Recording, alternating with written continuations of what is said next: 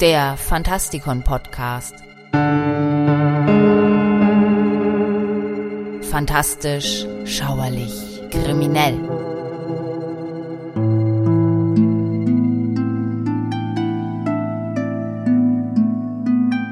Willkommen draußen an den Radiogeräten zu einer weiteren Ausgabe hier im Fantastikon Podcast. Und heute machen wir das, was wir schon länger nicht mehr gemacht haben. Wir kümmern uns um unser Bestiarium, indem wir Kreaturen der Mythologien, der Legenden, der Sagen und Märchen uns genauer anschauen. Heute geht es um den Wechselbalg.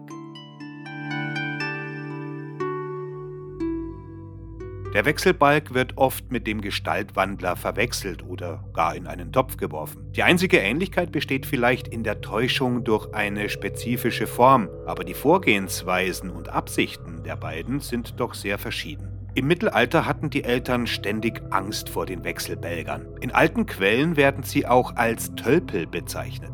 Ein Wechselbalg war eine Kreatur, die den Platz eines menschlichen Kindes einnahm und das eigentliche Kind oft sterben ließ. Diese Kreaturen konnten sich angeblich in jede beliebige Form verwandeln, ähnelten ihren Opfern aber nur oberflächlich. Den Legenden zufolge waren Kinder immer in Gefahr. Um den Diebstahl des Kindes zu verbergen, ersetzten Feenwesen es durch ihr eigenes. Oft erwies sich das Kind danach als widerspenstig.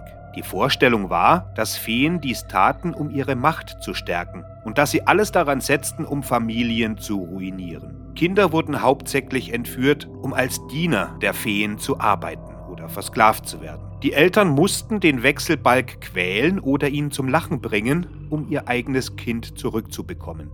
Jetzt wollen wir uns einmal ansehen, woran man einen maskierten Wechselbalg erkennen kann. Gab es in einer Familie den Verdacht, dass ein Wechselbalg ihr Kind ersetzt hatte, wurden ihr schlechte Omen zuteil. Zum Beispiel wurde die Milch der Familie sauer, die Butter zerlief nicht mehr und das Essen schmeckte seltsam. Die Familie hatte in der Folge auch viel Pech und kannte nichts als Leid und Not. Die häufigsten Erkennungsmerkmale für Wechselbälger waren ihr Verhalten und ihr Aussehen.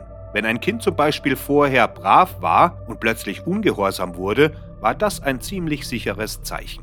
Andererseits sind Wechselbälger ausschließlich unfreundlich und gemein, und wenn sich dann noch das Aussehen des Kindes verändert, ist das ein weiteres Warnzeichen. Es gibt natürlich noch weitere entscheidende Faktoren, die vor allem in den irischen Legenden erwähnt werden. So gingen die Eltern zum Beispiel davon aus, dass ein Feenkind kränklich aussehen und nicht zur Durchschnittsgröße heranwachsen würde. Weitere Erkennungsmerkmale waren unnatürlich lange Zähne und struppiges Haar. Man ging deshalb davon aus, dass nicht nur junge Feen als Wechselbälger verwendet wurden, sondern auch ältere, die bei den Menschen den Rest ihrer Tage in Ruhe verbringen konnten, ohne den magischen Anforderungen Genüge zu tun.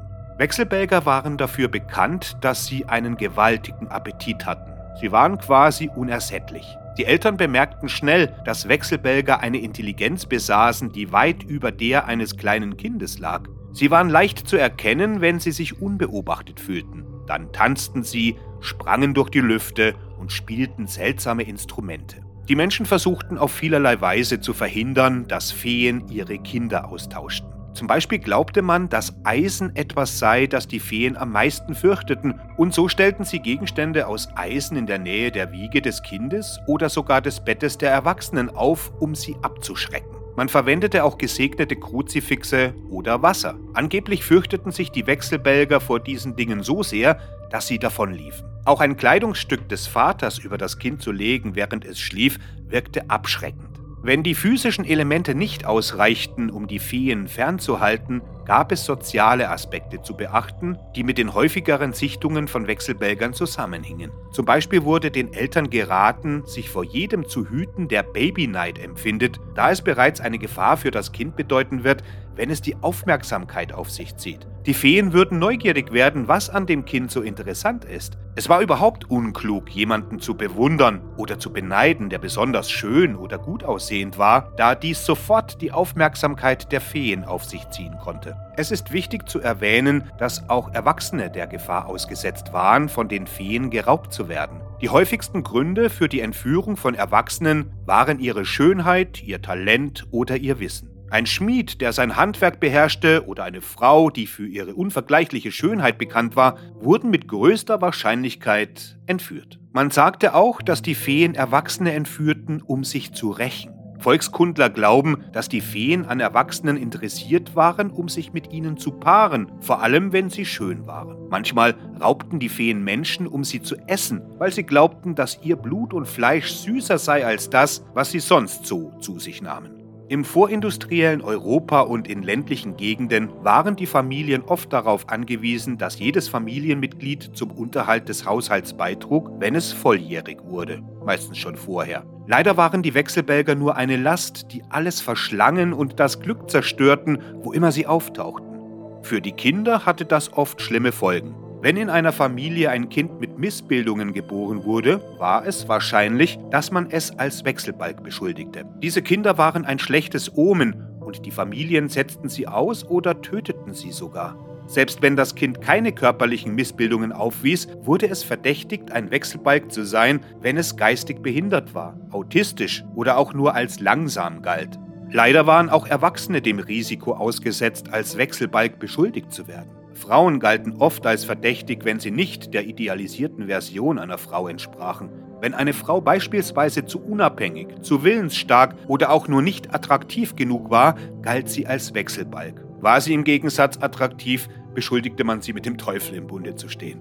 In vielen Fällen waren auch Frauen, die unter Depressionen oder Angstzuständen litten, Wechselbälger. Diese Wechselbalgmythen knüpften an reale Krankheiten an, da es damals keine Möglichkeit gab zu erklären, warum manche Menschen anders sind als andere. Interessante Geschichten im Fantastikon Podcast und im Magazin findet ihr unter fantastikon.de. Auf der Webseite findet ihr außerdem Buchbesprechungen und Kolumnen über die unterschiedlichsten Themen, die nicht im Podcast erscheinen. Mein Name ist Michael Percampus und ich hoffe, wir hören uns demnächst wieder. Gehabt euch wohl.